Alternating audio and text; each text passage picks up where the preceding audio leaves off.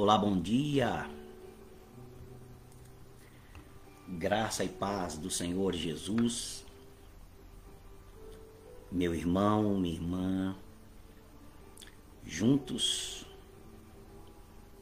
para mais uma escola bíblica dominical, ou melhor, a gente chama de escola bíblica discipular. Nossa escola bíblica discipular, ela é agora exclusivamente online, todos os domingos pela manhã,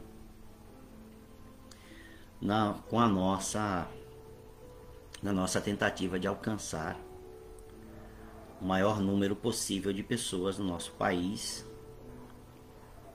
E, quem sabe, se Deus assim permitir, fora dele. Mas o nosso objetivo prioritário é aqui. É, você que vai entrando, você se identifique. Enquanto eu vou avisando as nossas redes que nós estamos online.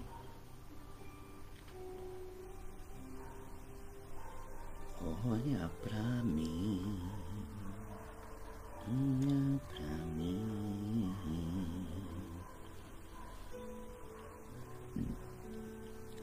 Grande é o nosso Deus.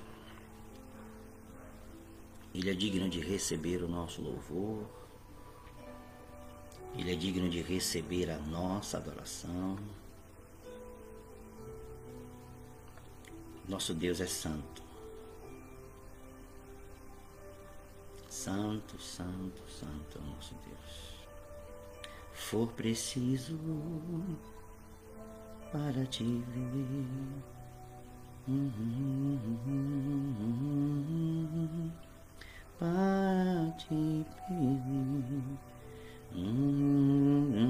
Bom dia, graça e paz. Hum, preciso do teu olhar, do teu olhar. Oh, preciso para te ter.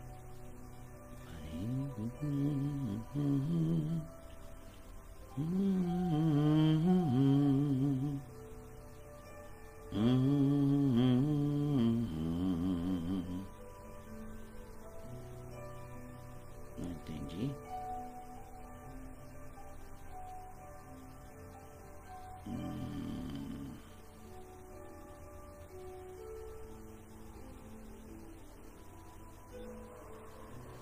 É.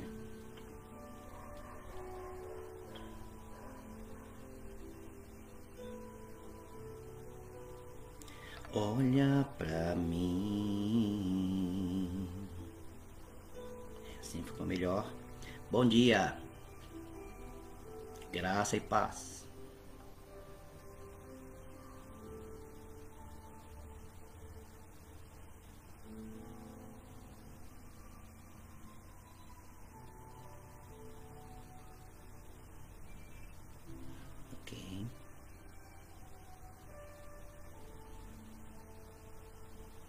Louvado seja Deus. Hoje nós vamos encerrar a nossa aula da semana passada. Bom dia, paz. O som está ok aí, Rosiane? Quem está entrando? O som está ok? Estou falando baixinho. O microfone está um pouco perto. Veja se o som está ok. Aleluia. Eu farei o que for preciso para te ver.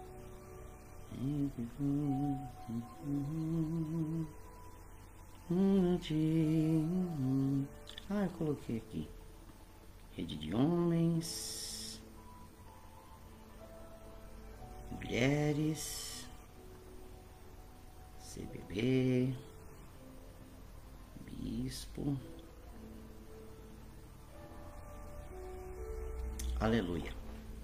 Prontinho. Deus é bom. Amém, povo de Deus. Pronto, já. Esse minutinho que eu passo assim é para colocar a nossa rede, avisar a nossa rede, né? Já tomou seu cafezinho hoje de manhã? Tem gente aí, como pessoal, irmão Joel, nosso pastor Joel, acorda muito cedo, né? Mesmo no domingo, o cidadão diz que seis, seis pouca, já tá de pé. Tem dia que cinco e pouca da manhã ele já tá no, no mundo, do outro lado do mundo, para comprar os negócios para o para feirinha dele lá no, no no lojinha dele, ele compra lá do outro lado do mundo, às vezes ele vai lá em São Paulo para suprir a sua lojinha. Né? Glória a Deus, esse homem é abençoado. Hoje nós vamos então continuar a nossa nossa aula. Quero encerrar aqui com os quatro itens. Os um, dois, três, quatro, cinco. É, os, os cinco, mas é, são muito, são, são rápidos, não são, espero, né? na nossa escola bíblica discipular da semana passada, nós começamos o tema que está descrito aí na, no enunciado do seu Facebook, pequenas atitudes né, para uma vida abençoada. Pequenas atitudes para uma vida abençoada. É, nós falamos sobre Graça e paz, Francisquinha, glória a Deus. Ó, gente, ó a escola bíblica é, online, hein? É bonito, né? Escola bíblica no celular. Já pensou? Acho que eu vou mudar o nome, hein, gente? O que é que vocês acham, né? Escola bíblica no celular. Já pensou? Isso é bonito, não é? É antigamente os, as coisas da televisão eram assim, né? No, o culto do celular, não sei o que no celular, né? Era televisão. Agora online também é assim, né? a escola bíblica no seu lar. Escola Bíblica Discipular. Eu, eu, eu amei esse projeto desde o início. Se a gente pode dizer que esta pandemia trouxe alguma coisa positiva, se a gente pode dizer isso, porque ela não trouxe realmente coisas positivas assim no sentido de benéficas para a humanidade, mas a gente, nós temos sempre que extrair é, as coisas melhores dos acontecimentos. E se, particularmente, eu acredito que uma das coisas positivas que essa pandemia nos propiciou foi que nós podemos nos nós, nós, nós podemos trabalhar um pouco mais a questão online que as pessoas já estavam conectadas, as pessoas já usavam as redes, WhatsApp e todas as outras coisas. No entanto, a igreja né, estava ainda na, na fase de televisão. A igreja ainda estava na fase apenas do YouTube, no sentido quanto canal de TV da igreja, ou nas áreas de TV paga, que era o, o, o passo seguinte que, que as igrejas iriam dar poucas igrejas entraram no serviço pago da, das, das televisões, né? Poucas igrejas, muito poucas igrejas, as que têm mais recursos é que entraram. E não deu tempo disso se, se estabelecer por conta da própria pandemia e por conta da, da falta de recursos da maioria das igrejas para entrar num lugar desse, fazer TV paga montar estúdios, né? Profissionais na área de televisão, câmeras e tudo mais. É, é, é caríssimo isso, né? E aí veio a pandemia e a internet já estava é, à nossa disposição. Com poucos usos. É claro que alguns pastores ainda, alguns não, né? a maioria dos pastores ainda do nosso país não está pronta para a rede e não sabe muito o que fazer, mas isso vai passar. Eles vão compreender que é um caminho é, que não se volta. Tecnologia é irreversível, gente.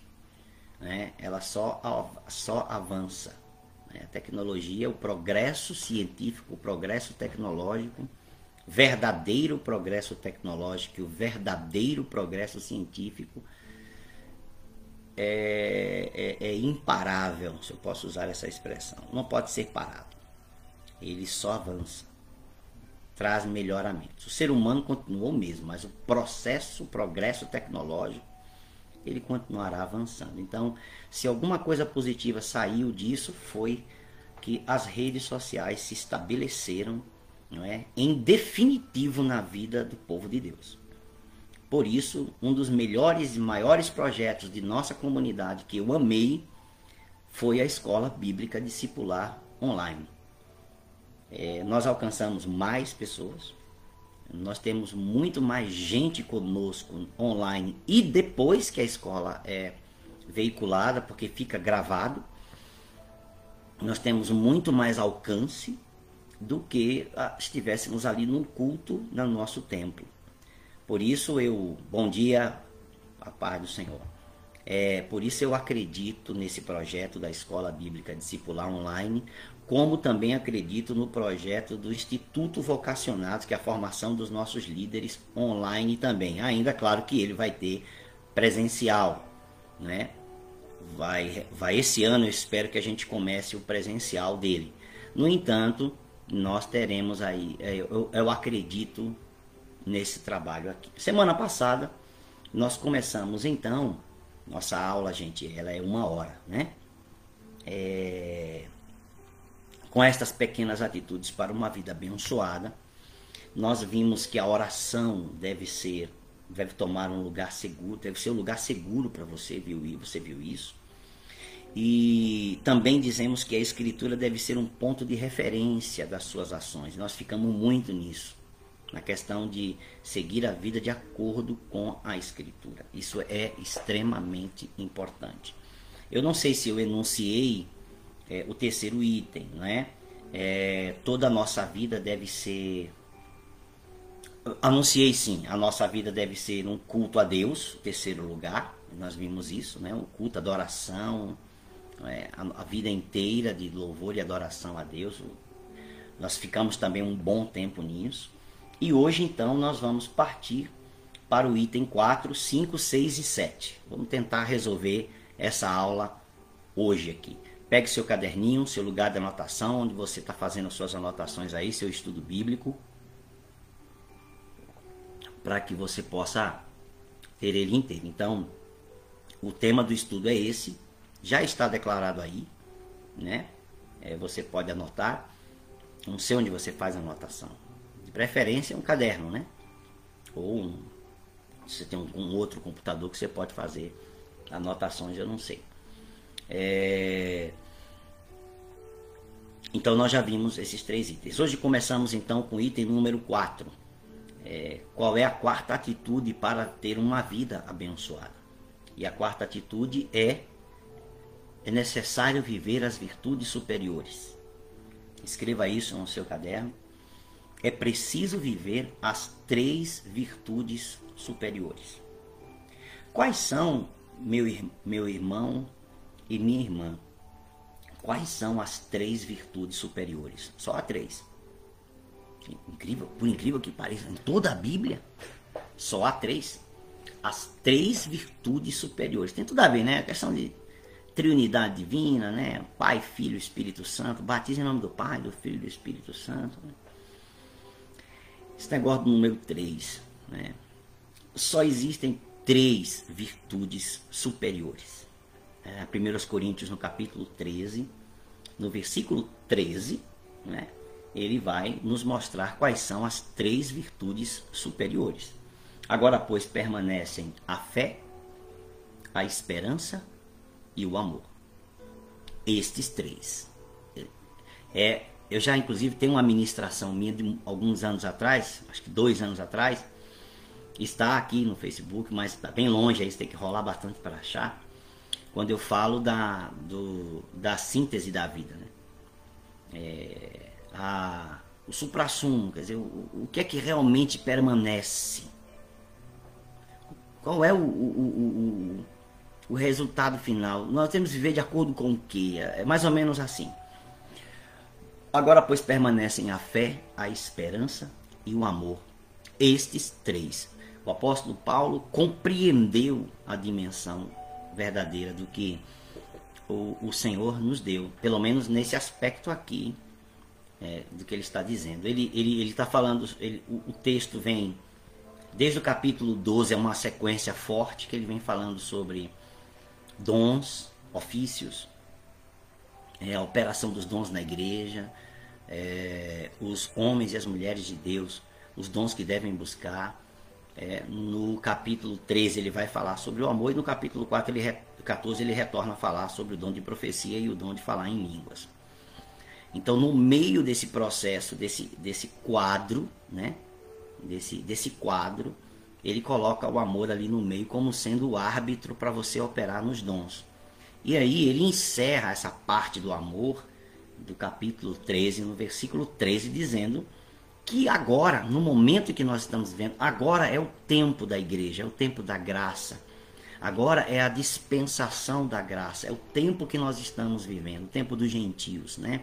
Agora, neste tempo que nós estamos vivendo, desde a época deles, que é quando veio o Espírito Santo em Atos capítulo 2 a habitar na vida da, da igreja para sempre, né? Desde Atos capítulo 2, nós estamos vivendo o que a Escritura chama de os últimos dias. Bom, se dois mil anos atrás eram os últimos dias, então nós estamos aqui já perto dos últimos dias dos últimos dias. Por isso que as coisas estão mais complicadas, mais convulsivas, por isso que você vê determinadas notícias muito mais parecidas, muito mais apocalípticas, né? Que parecem muito mais com o fim do mundo. Então, assim, porque as coisas estão realmente afunilando. Não sei quanto tempo tem, Deus é, tem seu tempo, tem seu momento, tem seu o start, que ele vai apertar o botão das coisas, ele sabe exatamente o momento. Jesus já nos disse isso, ninguém sabe, só o Pai. Então, é, mas nós podemos perceber que os acontecimentos, que as coisas se atropelam, né? os acontecimentos globais, a gente percebe pelo Espírito, pelo nosso Espírito, conectado com o Espírito de Deus, nós percebemos que as coisas parece que estão realmente né, se afunilando, se espremendo, né? E é isso mesmo, e é isso mesmo. Agora Paulo está dizendo, neste tempo que nós estamos vivendo, permanecem três coisas que são as mais importantes que eu chamo, aí isso aí eu quem digo, eu chamo isso de as três virtudes superiores. Nunca, nunca vi ninguém falar sobre isso. Né? Isso também não me torna melhor, é, porque é o fruto de reflexão. É, eu pensando nisso, eu dei este nome a essas três palavras. Eu chamo essas três palavras de três virtudes superiores. Portanto, permanecem essas três virtudes superiores hoje ainda. E essa é nossa responsabilidade: fé, esperança e amor. Ele encerra dizendo estes três, porém o maior deles é o amor, claro. Olha que interessante. O amor aqui é o ágape, é o amor. Depois nós vamos falar sobre o amor na, nas nossas aulas. Nós vamos compreender o que é o ágape de Deus. Esse amor é ágape não é amor de amizade, não é amor de família, não é amor é, sexual. Né? Esse é o amor ágape, esse é o amor mais que perfeito, a gente pode dizer assim, tem um tempo verbal, né? Esse é o amor perfeito, esse é o amor é, divino, esse é o amor que foi derramado em nossos corações quando fomos encontrados por Cristo e demos o nosso passo em direção a Ele, e o Espírito do Senhor veio habitar em nosso coração, transformou o nosso espírito morto num espírito vivo, conectado com Deus. A isso chamamos de novo nascimento, a isso chamamos de nova criatura. Fomos revividos, vivificados. Vivificado significa recebeu vida novamente. Estava morto. Nascemos mortos, vivos, mortos vivos Nascemos mortos-vivos. Vivos fisicamente, vivos na alma, que é a sede do pensamento, das emoções e da vontade. Vivos na alma, mas espiritualmente desconectados de Deus. A isso, essa desconexão, a Escritura chama de morte espiritual. Então, nascemos mortos espiritualmente. Quando somos ressuscitados em Cristo Jesus, que o Espírito de Deus vem no nosso âmago, no centro do nosso ser, de forma espiritual, e recria aquele ser que estava morto, ele ressuscita, o nosso espírito ressuscita, passa a viver para Deus. Acontece um negócio interessante. Ao mesmo tempo que nós ressuscitamos e passamos a viver para Deus, é exigido de nós que morramos. Quer dizer, a, aqui é um princípio espiritual que o mundo espiritual antigo conhece, não necessariamente apenas o de Deus. O mundo espiritual da antiguidade conhece que há uma substituição. Uma vida por outra vida. Isso desde a antiguidade mais antiga, desde Adão, desde os homens mais antigos, das religiões, dos impérios mais antigos, todos conheciam este princípio de, de substituição. Uma vida por outra vida. Você não pode tirar uma vida e não ter, é, no caso, esse é o princípio espiritual, tá? Que todo mundo entendia. É, você não pode tirar uma vida sem a devida consequência de que uma outra vida também seja substituída. Isso é, isso é muito profundo, isso é um entendimento assim muito profundo. Isso acontece conosco também no espírito. Quando Deus nos dá uma nova vida, porque Cristo morreu por nós, ele é o substituto, uma vida por outra vida. Ele é o substituto. Quando esta nova vida vem habitar dentro de nós, uma outra vida tem que desaparecer que é a vida da carne, que é a vida passada, que é a vida de pecado. Por isso, Paulo vai dizer: vivificados, ressuscitados. Se você vai ver em Gálatas, vai ver em Romanos. Vivificados, ressuscitados, nascidos de novo, consideremos-nos como mortos para o pecado. Vivos para Deus, mas mortos para o pecado. Porque tem que haver uma substituição, uma vida por outra vida. Esse é um princípio extraordinário, sobre o qual qualquer dia desses podemos falar um pouco mais detidamente, ok? Então há uma substituição. Nascemos de novo, a nova vida, então tem que morrer alguma coisa. Tem que morrer. Não dá para você ter nova vida, ser nascido de novo e manter a vida de, anterior. O velho homem, o velho homem tem que morrer. Paulo diz isso que o velho homem tem que morrer. Os dois não podem estar vivos ao mesmo tempo. Alguém tem que morrer. Se você escolher manter o velho homem vivo, o outro morre. Se você escolher manter o novo, a nova criatura viva, o velho homem tem que morrer. Tem que haver substituição. Vocês compreenderam isso aí? Você que está comigo, você compreendeu? Isso é uma realidade extraordinária. Isso é uma realidade extraordinária. Caim mata Abel. Não é? Que substituição tem, substituição tem que ser feita? Primeiro, tem um novo filho que nasce. É sete. Mas ao mesmo tempo, Caim é amaldiçoado. Para carregar o peso de ter tirado uma vida por toda a sua vida. Porque ele não tem como viver naturalmente, tranquilamente, sem nenhum problema, sem nenhuma marca, sem, sem que isso seja evidente. É, é, é, é um negócio bem interessante. Quando Adão e Eva pecam, o Senhor tem que fazer, e todos nós. Isso é um conhecimento antigo também, teológico, já da igreja, já bem fundamentado, estabelecido. É uma conclusão já bem fundamentada, estabelecida, que quando é, Deus precisa fazer roupas de pele para os dois, para Adão e Eva, um animal precisa ser morto para tirar a pele e fazer a roupa para eles. Há uma substituição. Certo? Algo tem que morrer.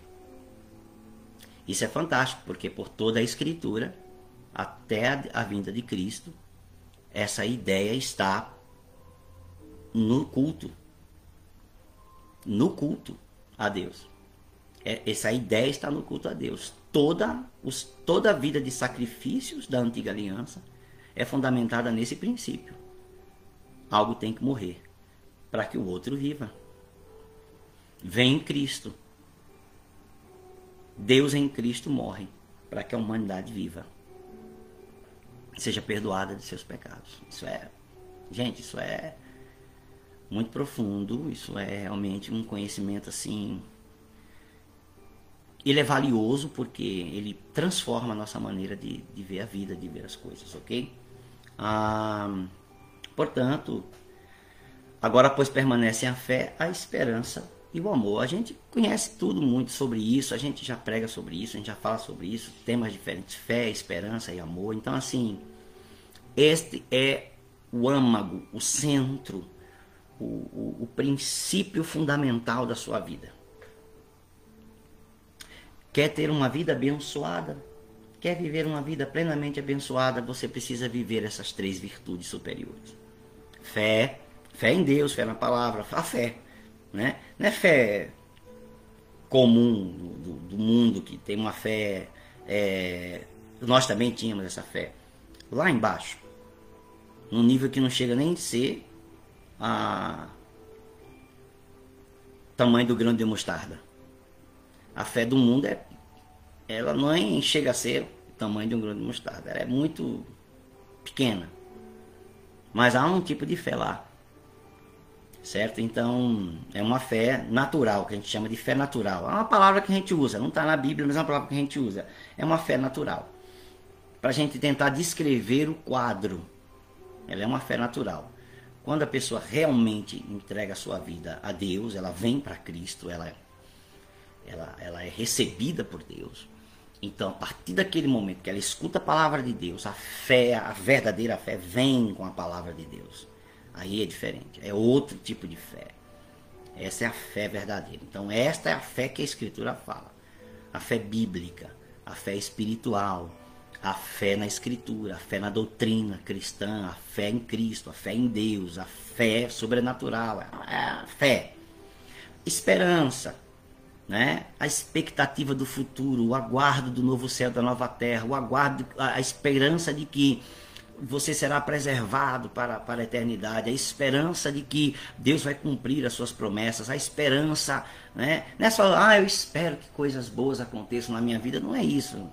É a fé que vai fazer essa, essa parte, né? mas a esperança, você aguarda que todas as promessas de Deus se cumpram verdadeiramente em sua vida. E o amor, né? que este amor ágape, que no próprio, você depois você pode ler 1 Coríntios capítulo 13 inteiro, e você vai ver a definição do amor. O que é esse amor ágape, ok? É, esse é o quarto ponto. Eu preciso viver as três virtudes superiores. O quinto ponto, eu quero encerrar hoje, tá?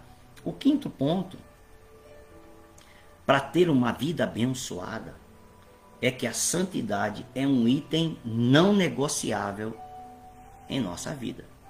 A santidade é um item não negociável. Você não pode negociar a santidade, ok? Se você for, por exemplo, para 1 Tessalonicenses, deixa eu pegar aqui, 1 Tessalonicenses no capítulo 4, é um texto mais famoso sobre a santidade, sobre a santificação da vida e do corpo. 1 Tessalonicenses, Paulo escreveu, no capítulo 4, né? Olha que interessante. É... 1 Tessalonicenses 4 é o texto que descreve bastante a nossa santidade do dia a dia. Então, para você viver uma vida abençoada, repetindo, só para só estabelecer o princípio, a santidade é um item não negociável na nossa vida. Então, gente, não tem como negociar a santidade. 1 Tessalonicenses 4, de 1 em diante, diz assim: Finalmente, irmãos, pedimos a vocês e exortamos no Senhor Jesus que, assim como aprenderam de nós a maneira como devem viver e agradar a Deus, olha, ele vai falar isso, vocês aprenderam da gente a maneira como vocês devem viver, o comportamento. E como é que vocês devem agradar a Deus? O seu comportamento deve agradar a Deus. Não é? E efetivamente estão fazendo. Paulo está dizendo, vocês estão bem. Estão fazendo. Vocês continuem progredindo cada vez mais. Posso Paulo está dizendo para eles, olha, continuem. Estão indo bem. Continuem. Porque vocês sabem quantas instruções demos a vocês da parte do Senhor Jesus. Olha o que Paulo está dizendo. O que, que os pastores fazem? O que é que os apóstolos fazem? O que é que os líderes fazem? O que é que os, os, os mestres, os, os, ofícios da igreja fazem na vida da igreja? É, nós damos a vocês instruções da parte do Senhor Jesus. O que é uma instrução, gente? É um conhecimento prático. Uma instrução é um conhecimento prático. Uma instrução é um conhecimento prático pelo qual você pode viver ou realizar determinada coisa. Uma instrução é um conhecimento prático. Paulo está dizendo, vocês sabem, a gente deu muitas instruções a vocês da parte do Senhor. Versículo 3 de 1 Tessalonicenses 4. Aí ele começa. Qual é o assunto que ele quer tratar sobre esta uma parte dessa instrução que ele quer falar. Pois a vontade de Deus é a santificação de vocês que se abstenham da imoralidade sexual, da porneia, é a palavra comum da, do Novo Testamento, né, dos escritos da Nova Aliança, a palavra para toda espécie de imoralidade sexual. Tudo aquilo que está fora do plano e do padrão de Deus, ela é encaixada em uma palavra. Dela, é, é, é dela é, procede todas as outras coisas. Né? Porneia é a palavra principal, né? Então, a vontade de Deus é a santificação de vocês, que vocês se abstenham. Abster é a palavra para jejum. Abster aqui é a palavra usada para jejum. Então, vocês vão fazer jejum da imoralidade sexual. Aqui é um jejum permanente. Aqui você não vai passar fome nunca. Vocês entenderam? O versículo 3 de 1 Tessalonicenses 4 descreve o jejum da imoralidade sexual. Amém? Estão entendendo? Sim ou não? Então, esse é o verdadeiro jejum que você tem que fazer. Gente, eu preciso pegar um pouco de água ali. Por favor, me deem um. um, um vocês podem me dar um minuto. É porque eu tô sozinho aqui embaixo. É, mas eu preciso. Eu acho que vai dar. Peraí. Me perdoem, tá? É, mas vamos lá. A gente fica com a garganta seca e eu trouxe um pouquinho de café só, né? Mas já foi. Hum. Eu esqueci de pegar água. Tá bom? Então, este é o. Vamos encerrar. A gente vamos, vamos, vamos terminar, né? que vocês se abstenham da imoralidade sexual. Então, esse é um jejum permanente, que você nunca vai passar fome. É o jejum da imoralidade sexual. Isso você deve fazer. Cada um de vocês, versículo 4, diz assim: Cada um de vocês sabe controlar o seu próprio corpo em santificação e honra. Não é apenas em santificação, é também em honra. Você deve santificar e honrar. Manter o seu corpo em honra. Que honra é essa? É o corpo em santidade de uma, e um corpo que honra a Deus. Por isso, meus irmãos e minhas irmãs, é que a gente vai voltar sempre. Quando tratamos desse ponto, a gente sempre vai falar das relações, do namoro, do noivado, do casamento, da vida é, é, sozinha, quando a pessoa está só, suas atitudes quando está sozinho, né? Por quê? Porque Deus espera não apenas, o Senhor espera não apenas que você seja santo no seu corpo, mas que o seu corpo também honre a Deus. Por isso, um namoro não pode ser imoral. Por isso, um namoro não pode ter sexo. Por isso, um noivado não pode ser imoral. Um noivado não pode ter sexo. Por isso, um casamento não pode ser imoral. E a cama, o leito, não pode estar contaminado com imoralidade sexual. Porque Deus não espera apenas que você seja uma pessoa santa no teu corpo. Deus espera que o teu corpo também honre a Deus. Isso é grave. Deus espera isso. Versículo 5. Vocês entenderam? É, é, é, quer ver uma vida abençoada? É isso. É, há os caminhos que já foram é, determinados por Deus. A gente só tem que obedecer, gente. A gente não tem que questionar nada. Né? Não é que a gente não pode perguntar, mas a gente não pode ficar reclamando com Deus sobre a forma como ele escreveu as coisas. Não foi para o nosso mal, não foi para ah, não foi para tirar o teu prazer, tua alegria de viver. Para criar um monte de tabus para destruir você, para te anular enquanto pessoa. Não tem nada a ver, Deus não faz essas coisas. OK? Deus não faz isso. Quem faz isso é gente equivocada, consigo mesma. Tá? Consigo mesma.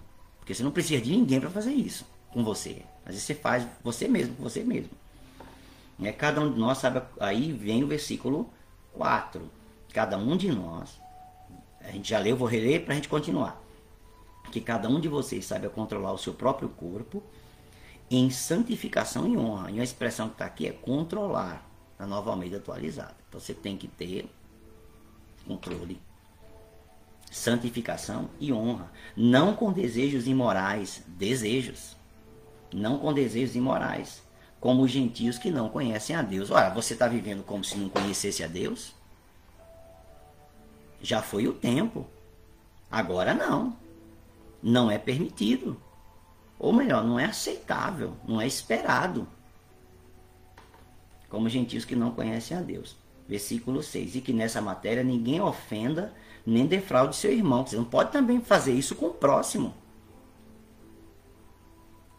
É, desonrar o corpo do próximo. Gente, é um pecado um, ridículo. Quem passou por isso e compreendeu, quem passou por isso e compreendeu, sabe o tamanho da, da desgraça que é você defraudar a outra pessoa, o corpo da outra pessoa, em vez de você ser santo. Isso é, isso é uma coisa que, ó, até falar da, da, da angústia.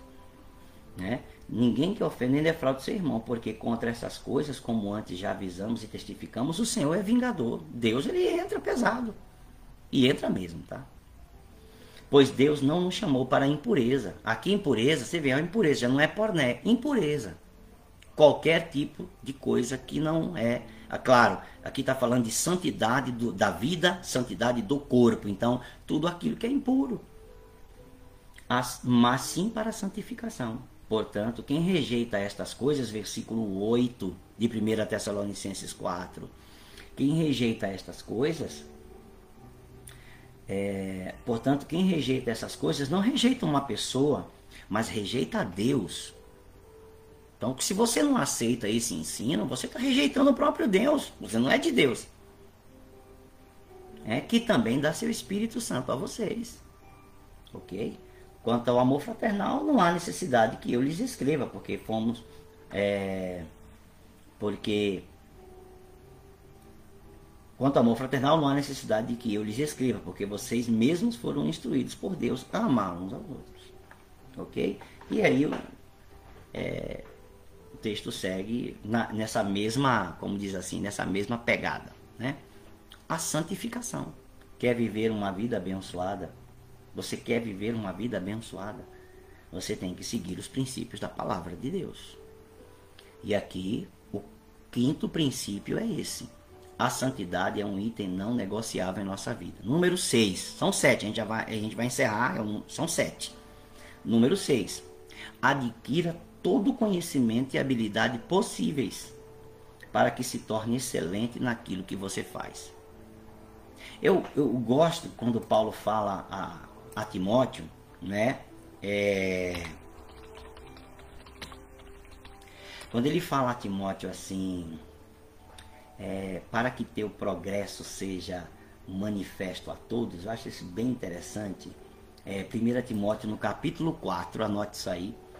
1 Timóteo, no capítulo 4, no versículo 15, Paulo fala algo a Timóteo que é assim, é o pai falando para o filho, né? É um filho espiritual, claro, ele chama Timóteo de filho, é um filho espiritual. Então, assim, os homens de Deus, embora não sejam pais biológicos e verdadeiros pais das pessoas, eles atuam como se fossem pais. Então, a minha atuação, seja apostólica, seja episcopal, seja pastoral, a minha atuação, não é? Na vida do, das ovelhas de Deus, do povo de Deus, é como se fosse um pai. Então, é como se eu fosse um pai. E Paulo já deixa claro isso. Ele chama Tito de filho, Tito meu filho. Ele chama Timóteo de filho. Então, é pode um, um homem de Deus pode chamar um outro uma outra pessoa de filho e de filha, mas não pode assumir essa paternidade como se ele fosse o pai de fato daquela pessoa. É como se fosse o pai. É uma relação né, espiritual né, semelhante. E claro, as pessoas também podem ter os seus pastores, os seus líderes, seus bispos, seus apóstolos, como se fossem seus pais espirituais. Não há nenhum problema nisso, não há pecado nisso. Não pode haver abuso. Não pode extrapolar os limites dados por Deus, ok? Tem que ter muito cuidado, mas tem que ser uma coisa livre, uma coisa santa, uma coisa sem peso, né? Sem peso. Mas aqui Paulo é o pai espiritual que está falando a seu filho Timóteo como ele deve seguir como líder da igreja. E aí ele vai no capítulo 5, de 4 de 1 Timóteo, no versículo 5, dizer assim: Medite estas coisas e dedique-se a elas. A que coisa? A tudo quanto Paulo tem falado para ele, escreveu para ele. Medite essas coisas e dedique-se a elas, para que o teu progresso seja visto por todos. Medite nessas coisas, dedique-se a elas, para que o teu progresso seja manifesto a todos. Então, essa questão de crescer pessoalmente, desenvolver ministerialmente, pessoalmente, melhorar como pessoa, é, desenvolver-se enquanto líder, desenvolver-se, ser excelente naquilo que você faz, em qualquer área, é uma coisa de Deus. É uma coisa esperada. Eu, como pastor, eu, como bispo, eu, como líder, é, é, espiritual da, dessa, dessa parte do povo de Deus. E espero que, essa, que as ovelhas de Deus, que esses que são como se fossem meus filhos espirituais e filhas espirituais, cresçam, se desenvolvam, é, melhorem, é, adquiram mais habilidades, mais conhecimentos e se tornem excelentes naquilo que eles fazem na vida. É um desejo de, de todo pastor verdadeiro, bispo, apóstolo, que ama o, seu, o povo que Deus colocou ali para que ele cuide. É, precisa desejar isso. Se, é, se, é, se ele é de Deus, vocacionado por Deus, ele tem que desejar que seu povo tenha o melhor, seja o melhor, manifeste o melhor na vida. Ok?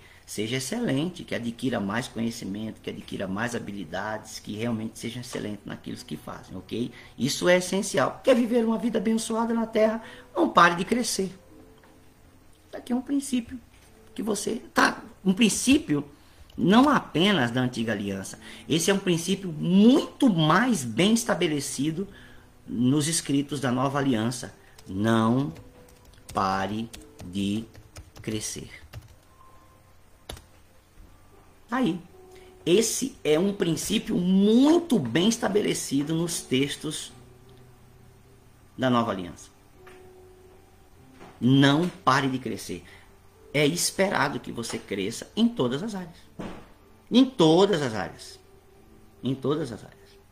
Ok? Então adquira todo o conhecimento. Não pare de crescer, não pare de aprender, não pare é, é, de desenvolver, não pare de, de, de, de de possuir, de, estudar coisas novas, de aprender coisas novas que você vai usar na vida. Ou seja, mesmo que não use amanhã de manhã, você vai usar depois. Olha, o conhecimento nunca é obsoleto. Conhecimento nunca se torna obsoleto. Sabe por quê? Porque mesmo conhecimento, por exemplo, sobre as máquinas a vapor, lá da era industrial, o conhecimento ficou lá no passado, não. Foi por causa daquele conhecimento que nós fomos a partir. Nunca assim é nada do novo do zero. Você tem hoje telefonia celular, toda a tecnologia celular, mas primeiro começou com a telecomunicação, com o código Morse. Depois telégrafo. Depois telefone. Então, assim, foi algo que foi desenvolvendo a tecnologia, os mecanismos a partir do outro. Traz ideias novas a partir do anterior. Nunca é algo assim do zero. Não é algo do zero. Ok? Começa sempre, tem um conhecimento. Então, mesmo aquele conhecimento do, do vapor lá, ferro a vapor, máquina a vapor, trem a vapor, é, indústria a vapor, tudo isso lá no passado propiciou, propiciou a plataforma que nós temos hoje. Sem esse conhecimento, sem aquele conhecimento lá, o que nós temos hoje aqui não ocorreria. Eu lhe asseguro, não ocorreria. Então, é um progresso contínuo, vai criando uma base, um novo degrau, um novo degrau, um novo degrau, e os degraus de baixo não ficaram obsoletos. Os degraus, os degraus de baixo sustentam os degraus de cima. Portanto, toda a tecnologia do passado sustenta, são os degraus de baixo que sustentam a tecnologia de hoje. Da mesma forma, gente, a gente vê assim a história da igreja. Nós não podemos simplesmente achar que a história da igreja não tem nenhuma validade. Os pais da igreja, a história da igreja, os bispos antigos, é, o, o, o, a, mesmo a história da igreja no, no período é, da. É, da era das trevas, chamada de era das trevas, até vir a reforma, etc e tal. A igreja está aí. Essa história não pode ser, essa história sustenta a nossa história hoje. O degrau que nós estamos hoje é sustentado por todo este passado. E antes da igreja o que? O povo de Deus, o povo de Israel. E é, antes dos judeus haviam que tinham a história hebraica, a história, a história dos hebreus até o Egito, depois antes disso vai chegar até Adão. É um, é, são degraus. Nós não podemos simplesmente esquecer do passado. Ele sustenta, estou falando do que é bom, né? Ele sustenta o que tem hoje. Se você remove lá, cria um buraco, cai. É, em termos físicos, cai. Imagina você remover os degraus de baixo de uma escada. O que acontece? Certo? Então, adquira todo o conhecimento e habilidades possíveis para que você se torne alguém excelente naquilo que você faz. Em qualquer área da sua vida, na sua própria vida. Por isso nós temos, gente, a escola de gestão da vida. Por isso o Instituto Vocacionados, por isso a escola de gestão da vida, por isso a escola bíblica discipular. Porque escola, escola, escola. Né?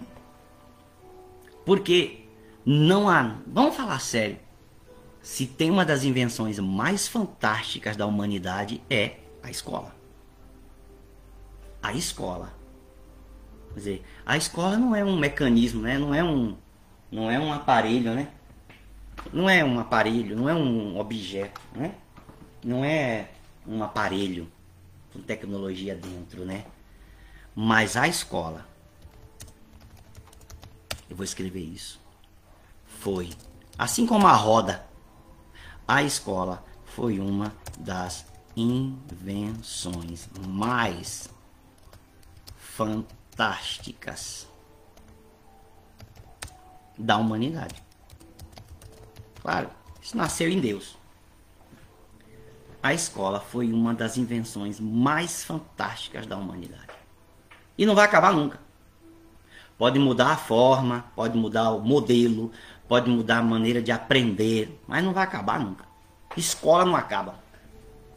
Você pode até colocar ela online, você pode colocar ela é, virtual, tipo, no óculos da pessoa no futuro, não interessa. Escola sempre existirá. Você vê mesmo nos filmes futuristas, Star Trek, né, Jornada nas Estrelas, é, Guerra nas Estrelas, é, no, do, do, do templo Jedi, você vai ver lá, tem escola. Mesmo no futuro, mesmo com as mentes tentando mudar as coisas no futuro, é impossível um futuro sem escola. haverá algum tipo de escola. ok? Então, foi uma das invenções mais fantásticas da humanidade, foi a escola. Por isso, lidamos com escola. Escola Bíblica Discipular, o Instituto Vocacionados é uma escola formação de liderança. Ele era chamado antes de Escola de Líderes. O Instituto Vocacionados começou como Escola de Líderes, escola. Por isso, a Escola de Gestão da Vida, que você já vê em alguma coisa, principalmente no Instagram meu, Escola de Gestão da Vida. É. Por que isso? Porque esta é a ideia de fornecer conhecimento, fornecer conteúdo, fornecer a capacidade de aprender novas habilidades para você se tornar excelente naquilo que você faz em qualquer área da sua vida. Esta é uma expectativa bíblica para você. Em outras palavras, Deus espera isso. Por último, por último, número 7. Você quer viver uma vida abençoada, uma vida plena? Número 7. Você precisa entender que o futuro não é de todos. E Deus não está brincando com isso. O futuro não é de todos. Desde aquele, desde as sete promessas do Apocalipse, a partir do capítulo 2, as sete promessas para as igrejas. Cada uma igreja recebeu uma promessa ao que vencer. Só isso já diz que nem todos vencerão. Fala do futuro. Porque o futuro não é de todos. Isso é uma dura realidade. Né? E aqui, futuro que eu estou falando, não é o amanhã de manhã. Não é 2022, 2023, não é isso. Futuro aqui que eu falo é aquilo que procede de Deus. São é, as promessas futuras de Deus, novo céu, nova terra, né, milênio. O futuro não é de todos. Se aqui, nesta terra, a gente já percebe que muitas pessoas ficam obsoletas no tempo, e não avançam no tempo. Elas ficaram paradas no tempo lá atrás, enquanto o mundo avança. O futuro nunca chegou para elas. Porque o futuro não é de todos. Mesmo fisicamente falando, mesmo naturalmente falando. O futuro não é de todas as pessoas. Nem todo mundo se prepara. Nem todo mundo se recicla. Nem todo mundo abre a mente para aprender coisas novas. Nem todo mundo se expõe ao novo. Nem todo mundo espera um futuro melhor. Tem gente que é tão pessimista que não espera que hoje, hoje, seja um dia melhor do que ontem. Tem gente tão pessimista que quando pensa no amanhã, diz assim, é cada dia pior. Você já ouviu isso? Ou você mesmo já falou isso? Ah, os dias só vão ficar piores. É tão pessimista. Por quê? Porque está exposta. Sabe por que uma pessoa fica pessimista? Eu vou lhe dar aqui o segredo. Uma pessoa cristã, principalmente, claro, estou falando para cristãos, principalmente, prioritariamente. Uma pessoa cristã só fica pessimista quando ele está exposto às notícias violentas todos os dias. Viu? Um cristão, e aqui eu vou colocar também an, porque é uma cristã. Um cristão ou uma cristã, né? Deixa eu escrever isso aqui para ficar bem estabelecido. Só se torna pessimista não é quando, é porque. Porque se expõe às notícias diárias violentas todos os dias. Só por isso. Está aqui o caminho.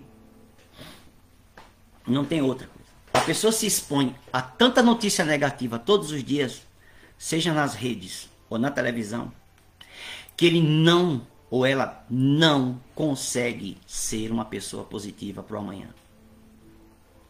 Qual é o meu conselho? Desliga a TV. Meu conselho? Ah, eu vou ficar alheio. Negativo. Você não fica alheio quando você desliga a televisão. Eita, fez errado aqui. Desligue a TV. Meu conselho: desligue a TV.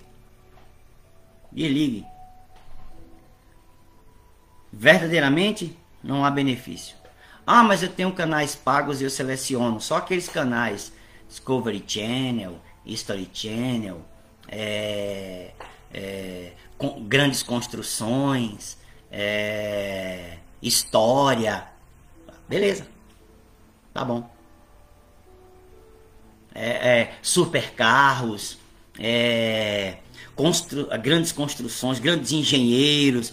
Eu, eu seleciono os programas para coisas instrutivas, informativas e que me darão novas habilidades e novo aprendizado.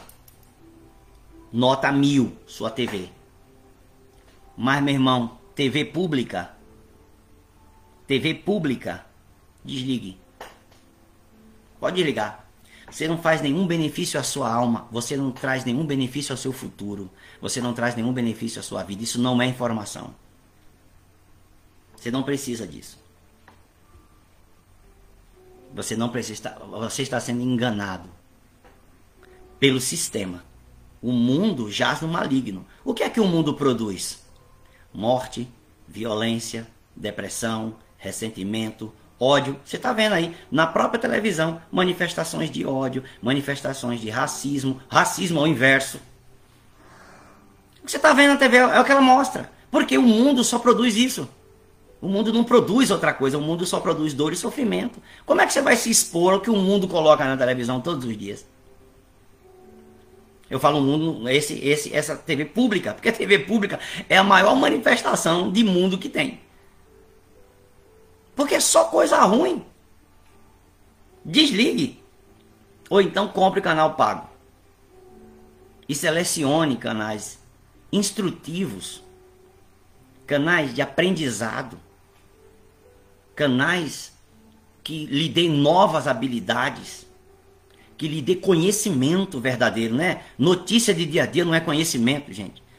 É só você ser mergulhado no mar de pessimismo. Esse é o meu conselho. Entenda, o futuro não é de todos. E Deus não está brincando. O futuro não é de todos. E Deus não está brincando. Se o futuro fosse de todos, todos seriam salvos. Mas eu não preciso nem abrir textos para isso. Apocalipse capítulo 20. Quando o trono de Deus é estabelecido para julgar a humanidade inteira, que já está agora espiritualmente diante de Deus, não tem mais corpo físico, todo mundo morto, né? diante de Deus, aí ressuscita para o julgamento final. Quer dizer, uns são salvos e outros são condenados eternamente. O futuro não é de todos. Mesmo aqui no dia a dia, você já viu isso. Tem gente que se dá bem, tem gente que responde muito bem a, ao progresso, ao desenvolvimento, a isso aqui, e tem pessoas que não e que ficam para trás, obsoletas. Mesmo no mundo você consegue perceber isso esta é uma realidade. Quer viver uma vida abençoada, você precisa entender que o futuro não é de todos. Deus não está brincando com isso. E você, você, meu irmão e minha irmã, tem tem a sua a sua mão, a sua disposição esta bênção de que o futuro foi preparado para você. Paulo diz: seja a vida, seja seja a vida, seja a morte, seja principado, potestade, seja um trono, seja o mundo, seja o que for, tudo é vosso, vós sois de Cristo e Cristo de Deus. Paulo disse isso. Não é? Eu, eu gosto desse texto. Paulo fala: é, tudo é vosso. É lindo esse texto, né? É... Ah, achei. É... 1 Coríntios, no capítulo 3, eu vou encerrar com esse texto aqui, uma hora. 1 Coríntios, no capítulo 3, no versículo 21, 22 e 23. Anote isso, não esqueça nunca mais. Portanto, versículo 21 de 1 Coríntios 3: Ninguém se glorie nos homens, porque tudo é de vocês. Paulo falando para a igreja: tudo é de vocês, igreja. 22: Seja Paulo, seja Apolo, seja Pedro, seja o mundo, seja a vida, seja a morte, sejam as coisas presentes. Olha que lindo que Paulo escreveu. Sejam as futuras Oh glória, posso ouvir um aleluia, posso ouvir um amém, sejam as coisas futuras, tudo é de vocês, vocês são de Cristo e Cristo é de Deus. O futuro não é de todos, mas está, foi preparado para nós, os que cremos. Seja a vida, seja a morte, sejam as coisas presentes, sejam as coisas futuras. Tudo é de vocês, tudo é vosso. Vocês são de Cristo e Cristo é de Deus. Estão me entendendo? O futuro não é de todos, mas é nosso. O Senhor te abençoe neste dia. Esta é uma noite de ceia. É isso mesmo, hoje é ceia. É uma noite de ceia da igreja, então nosso culto é presencial. Né? Queremos ver todos reunidos ali, os que são da nossa comunidade aqui em Guarulhos. Queremos ver todos reunidos ali para celebrarmos uma ceia maravilhosa na presença de Deus. Tá? Começamos um novo tema é, dentro das, dos nossos pregadores, nossos ministros, mas hoje quem ministra sou eu. Né? Então estamos dentro da nova, da nova temática e espero, uh, nós queremos que a igreja seja edificada cada dia mais, tá bom? Nos vemos à noite, 7. Vamos começar às 19h30, 19h20, né? No máximo, para que a gente consiga também é, realizar tudo que precisa realizar, tá bom?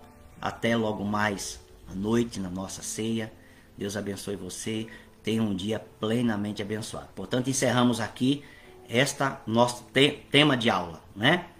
Com duas aulas nós encerramos é, este, este ensino sobre viver uma vida abençoada. Como viver uma vida abençoada. Você já tem aí, então você tem. Isso vai virar podcast também, você sabe, mas o vídeo, você já tem um vídeo aí. Deus te abençoe. Até mais.